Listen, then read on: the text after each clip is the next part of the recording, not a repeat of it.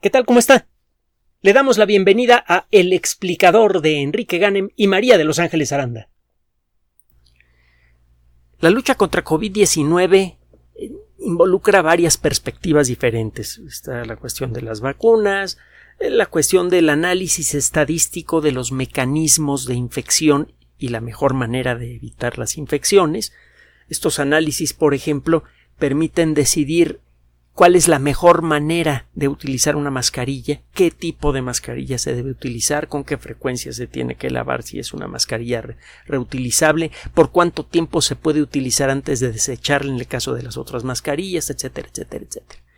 El, el tener datos duros, verificados sobre, por ejemplo, el tiempo promedio de vida de una mascarilla desechable es algo muy valioso. Por un lado, ayuda a utilizar al máximo los recursos que tenemos. El fabricar mascarillas para miles de millones de personas es muy costoso, muy difícil y tiene un severo impacto ambiental. Hay que utilizar cada mascarilla de la mejor manera posible. Y por otro lado, el uso correcto de la mascarilla puede evitar contagios. ¿Hasta dónde?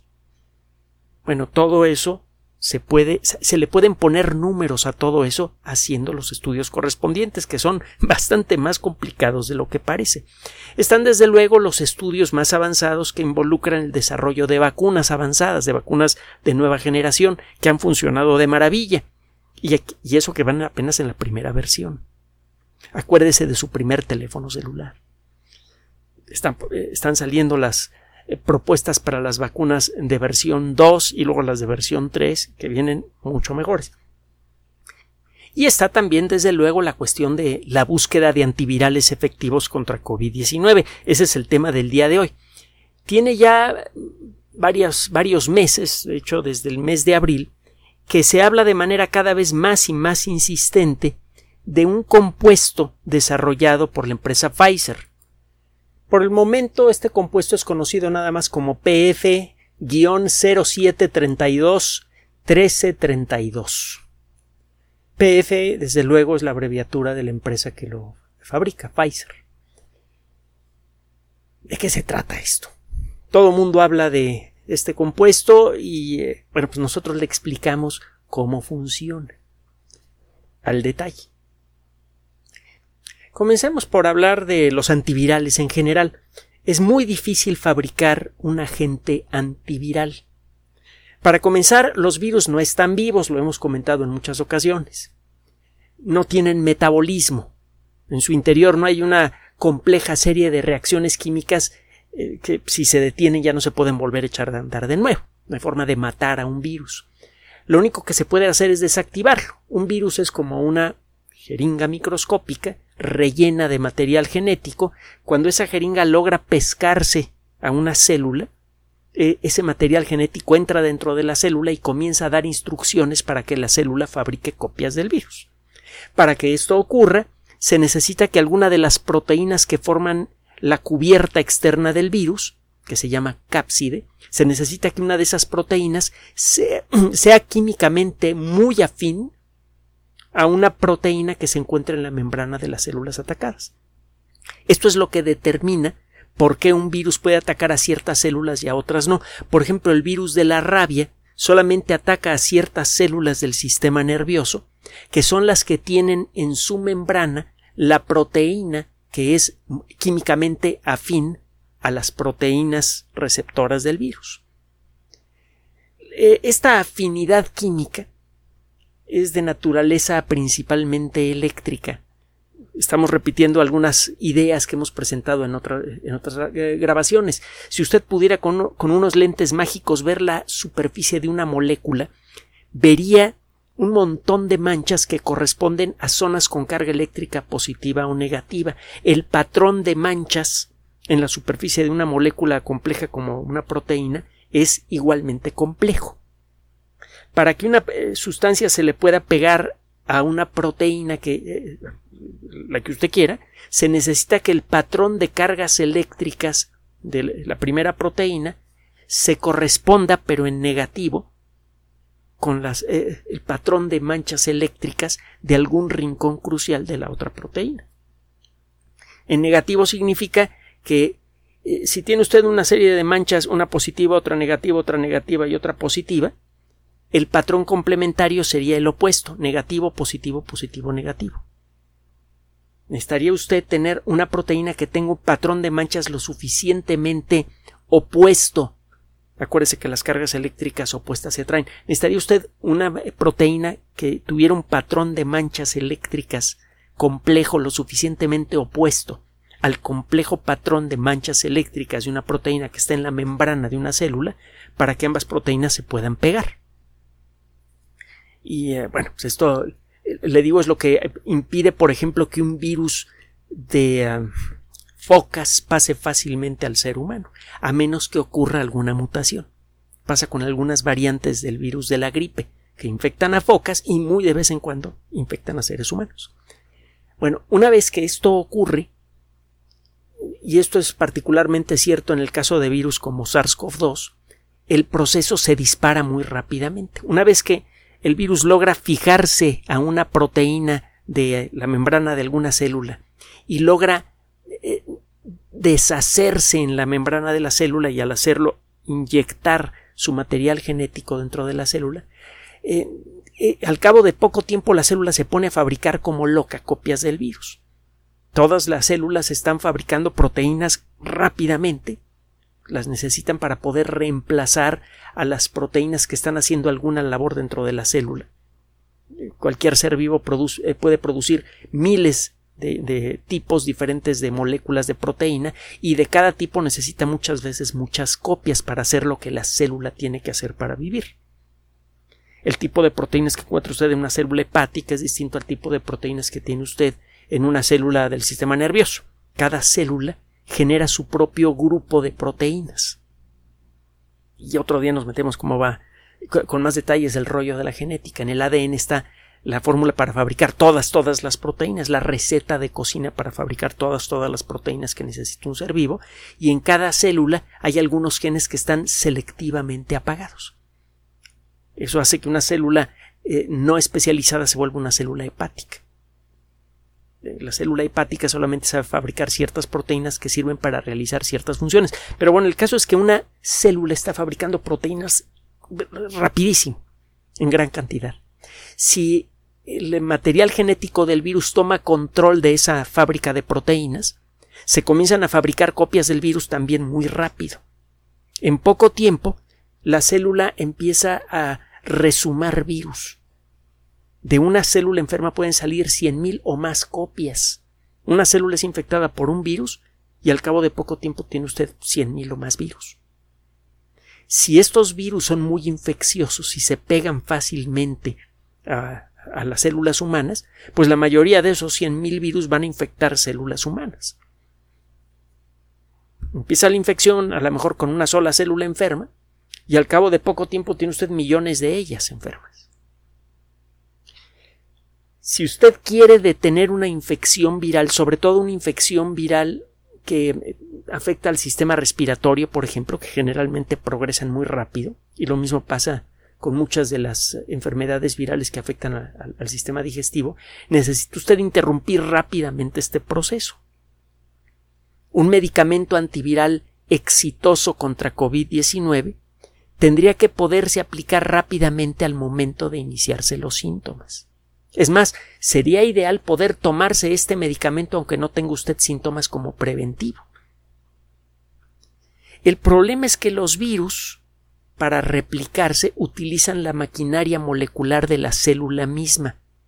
Si usted bloquea esa maquinaria molecular, pues sí, impide que se repliquen los virus, pero impide también que las células fabriquen las proteínas que necesitan para vivir. Eh, una sustancia que pudiera detener en seco el proceso de fabricación de proteínas sería uno de los venenos más activos conocidos. Entonces, esa no es la manera correcta de detener una infección viral. Necesita usted una sustancia que de manera selectiva afecte únicamente al proceso de replicación del virus sin afectar a la capacidad que tienen las células sanas de producir sus proteínas normales. ¿Cómo consigue usted esto? Bueno, sabemos, lo hemos platicado en otras ocasiones, que cuando el virus entra en una célula, me refiero a SARS-CoV-2 específicamente, da instrucciones para fabricar unas pocas proteínas. Una de estas proteínas es una poliproteína. Es un poco lo que sucede, lo hemos comentado también en otras ocasiones, con una caja de cartón, una fábrica de cajas de cartón. Usted mete por un lado rectángulos de cartón en una máquina y por el otro salen los mismos rectángulos, pero en algunos lugares tienen marcas para dobleces y en otros lugares tienen cortes. Si los cortes se realizaron en el lugar apropiado y si usted dobla la caja en las zonas de doble señaladas, bueno, doble el cartón en las zonas de doble señaladas, acaba usted con una caja perfecta. La caja de cartón, antes de ser cortada y marcada para, para ser doblada, es la poliproteína. Una vez que sale esta poliproteína necesita ser cortada en los lugares apropiados y luego ser doblada de la manera correcta para producir las proteínas que se necesitan para fabricar al virus. Cuando entra un SARS-CoV-2 en nuestras células, da instrucciones para fabricar la poliproteína y también para fabricar unas pocas proteínas más. Una de ellas, muy importante, es la una proteasa, ahorita le explico qué es este nombrecito, que tiene varios nombres. Se le puede llamar MPRO, eh, también eh, de manera más formal la endopeptidasa C30. También le llaman proteasa parecida a 3C o proteasa tipo 3C. Y esta es precisamente la molécula que es blanco de la sustancia de Pfizer. ¿Qué hace esta proteína? Bueno, los nombres de las proteínas deben dar una idea general de cuál es su función. Las proteínas pueden realizar muchas funciones diferentes. Hay proteínas que le dan estructura a una célula, por ejemplo. Hemos comentado que las células tienen un microesqueleto muy complejo, prácticamente invisible, se necesitan técnicas especiales para poder verlo al microscopio, que eh, sirve para darle estructura a la proteína y también sirve de camino para que unos robots moleculares con patitas puedan caminar por las fibras en tres dimensiones de, esta, de, este citoesqueleto y llevar con ellos sustancias de un rincón al otro de la célula. Bueno, eh, hay proteínas, le digo, que le dan estructura a la célula, por ejemplo, las que sirven para formar el citoesqueleto. Hay proteínas que sirven para facilitar reacciones químicas. Hay proteínas que sirven para cortar a otras proteínas. Las proteínas pueden participar en muchas reacciones químicas diferentes.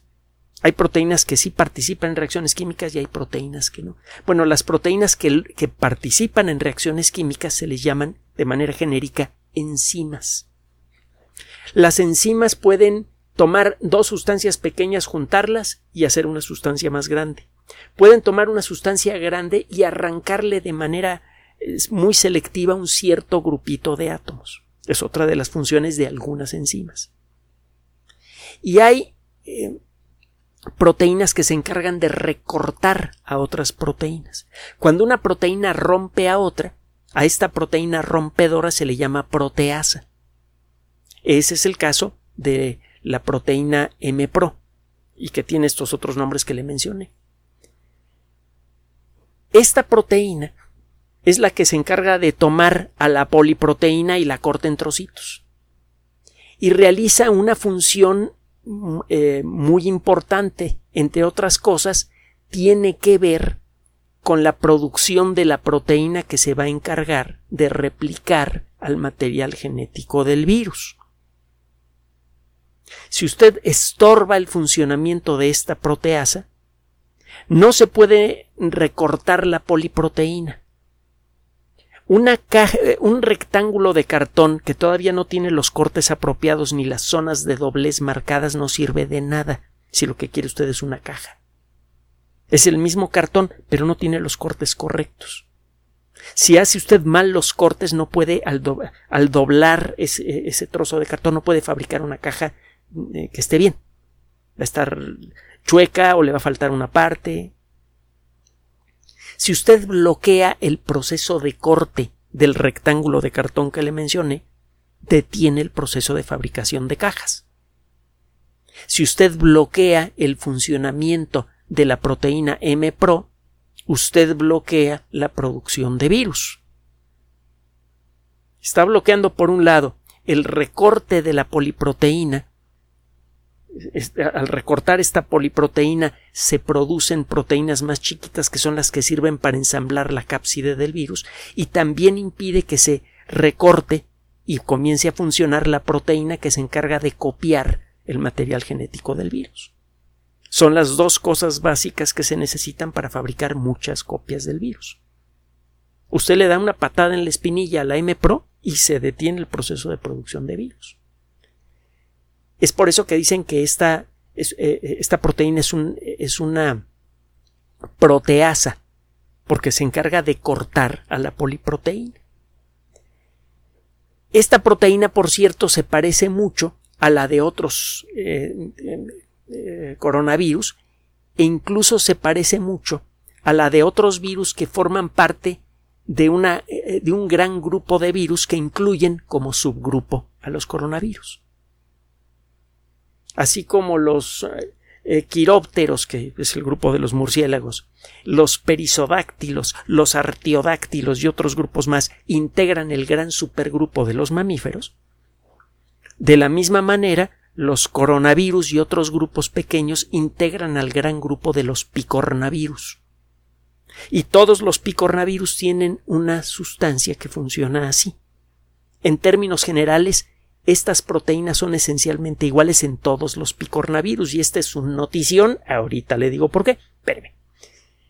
Total, eh, otro día, si quieren, nos podemos meter en el detalle de cómo funciona la eh, proteasa M-Pro. La cosa es que toma a la poliproteína y la rompe en 11 puntos diferentes.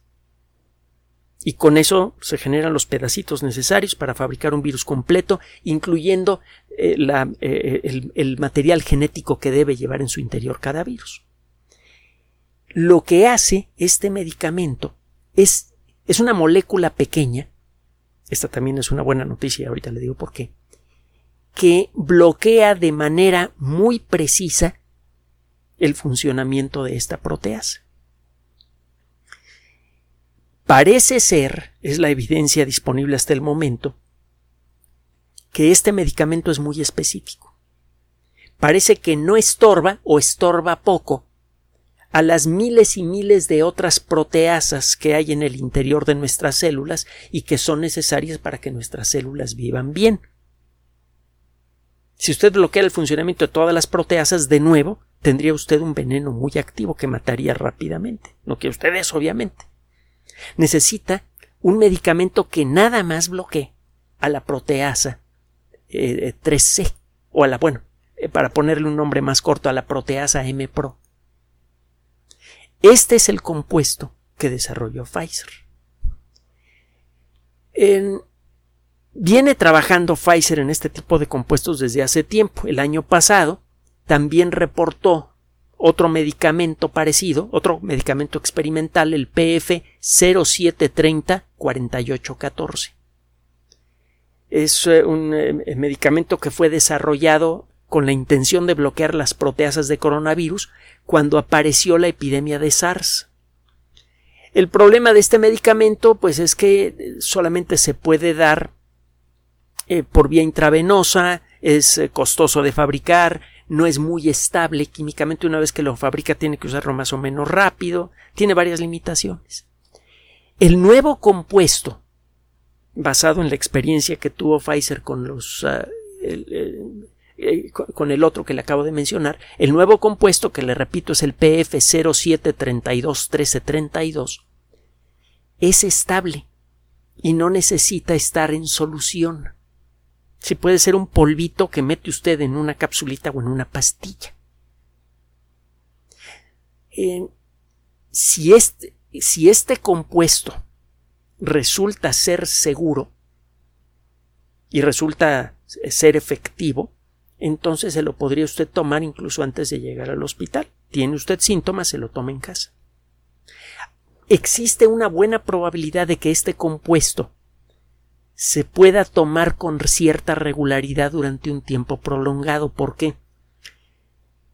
La evidencia disponible, de nuevo, hasta el momento, sugiere que el medicamento no afecta de manera importante ningún proceso, ninguna proteína fundamental para nuestra vida, ninguna de las proteínas naturales de nuestras células. Parece que es muy efectivo y muy específico contra la, proteína M-Pro del virus.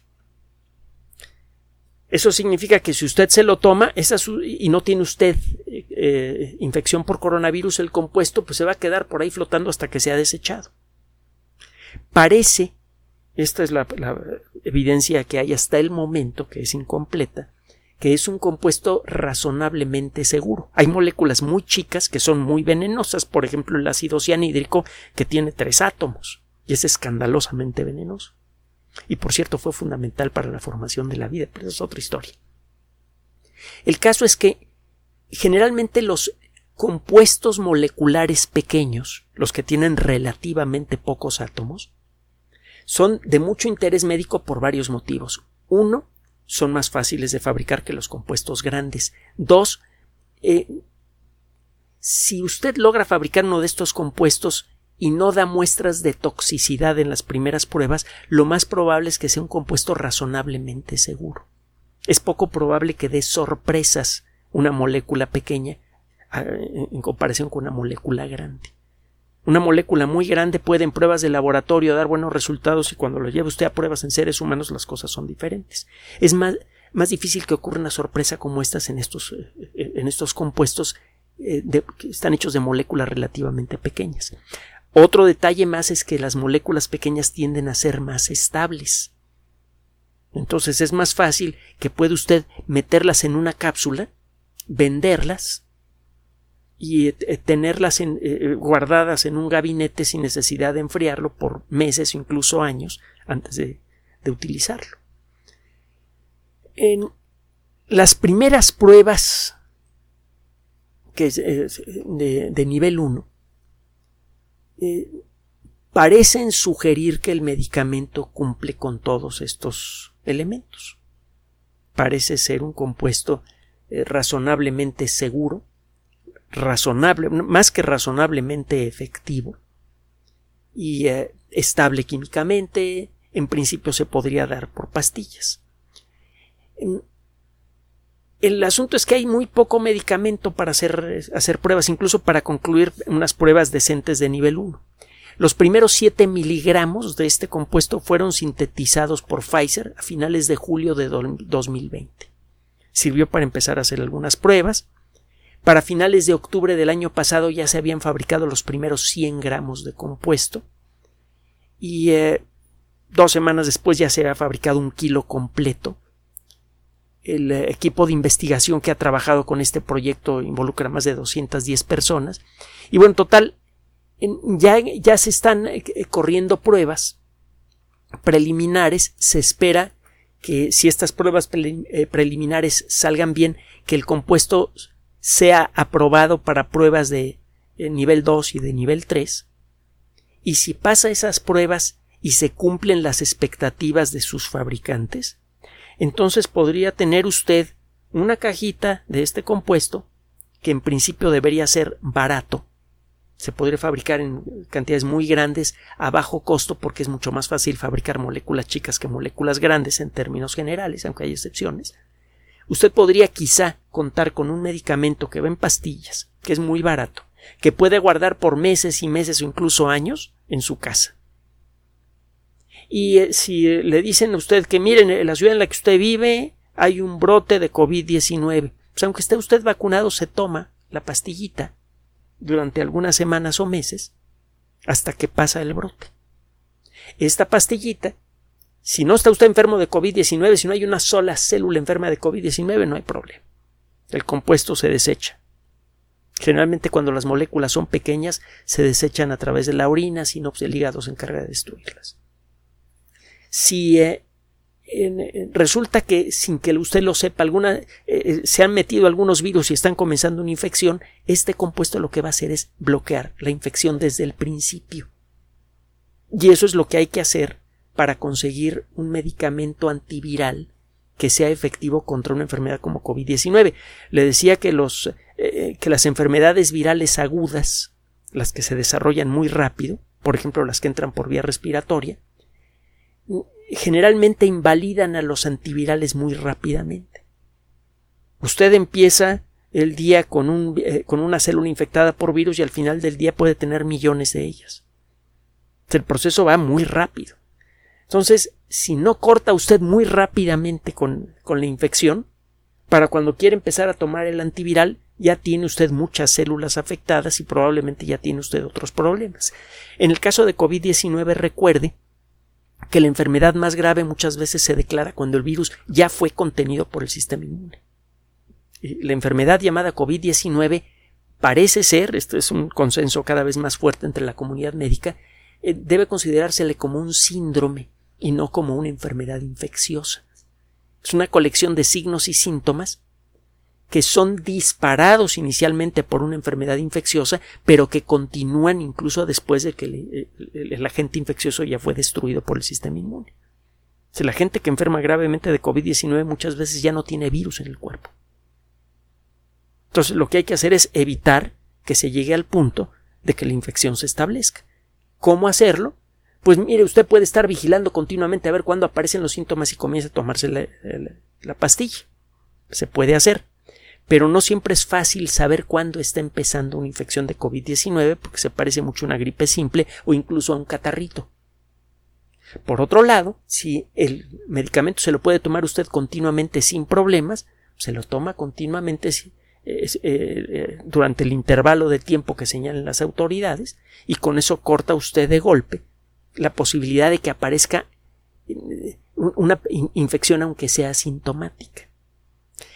Si esto funciona, fíjese que hay una, una cadena de supuestos un poco larga, pero si, si esto funciona, eh, este medicamento tendría quizá la posibilidad de convertirse en un medicamento preventivo genérico contra cualquier coronavirus. Cualquier tipo posible de coronavirus. Y esto es mucho, muy interesante porque han sido descubiertos varios eh, eh, coronavirus potencialmente peligrosos muy parecidos a SARS-CoV-2 en murciélagos en distintos lugares. Hace poco platicamos del asunto. En Laos, por ejemplo, han aparecido casos de murciélagos que tienen coronavirus casi idénticos a SARS-CoV-2 y que en cualquier momento podrían brincar. si este medicamento funciona o algún otro medicamento desarrollado por la competencia de Pfizer o por algunas universidades públicas, también están trabajando con la misma idea, podríamos contar con un medicamento que puede parar cualquier infección por cualquier coronavirus, aunque el coronavirus todavía no exista. Podríamos enfrentar con la misma confianza todas las variantes de SARS-CoV-2. A esto súmele usted la posibilidad eh, eh, teórica y que cada vez se ve más y más práctica de fabricar vacunas genéricas contra todos los coronavirus. Súmele que las vacunas que ya tenemos que ya se encuentran en producción a gran escala son muy buenas y que se pueden mejorar y están en proceso de ser mejoradas.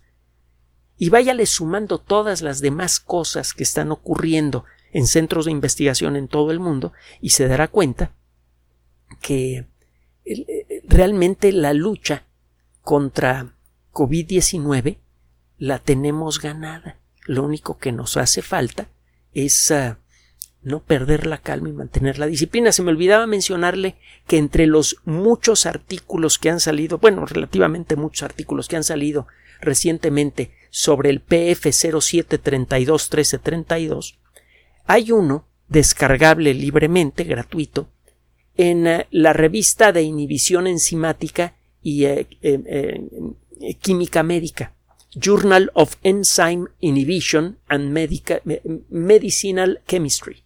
Ese es el nombre de la revista.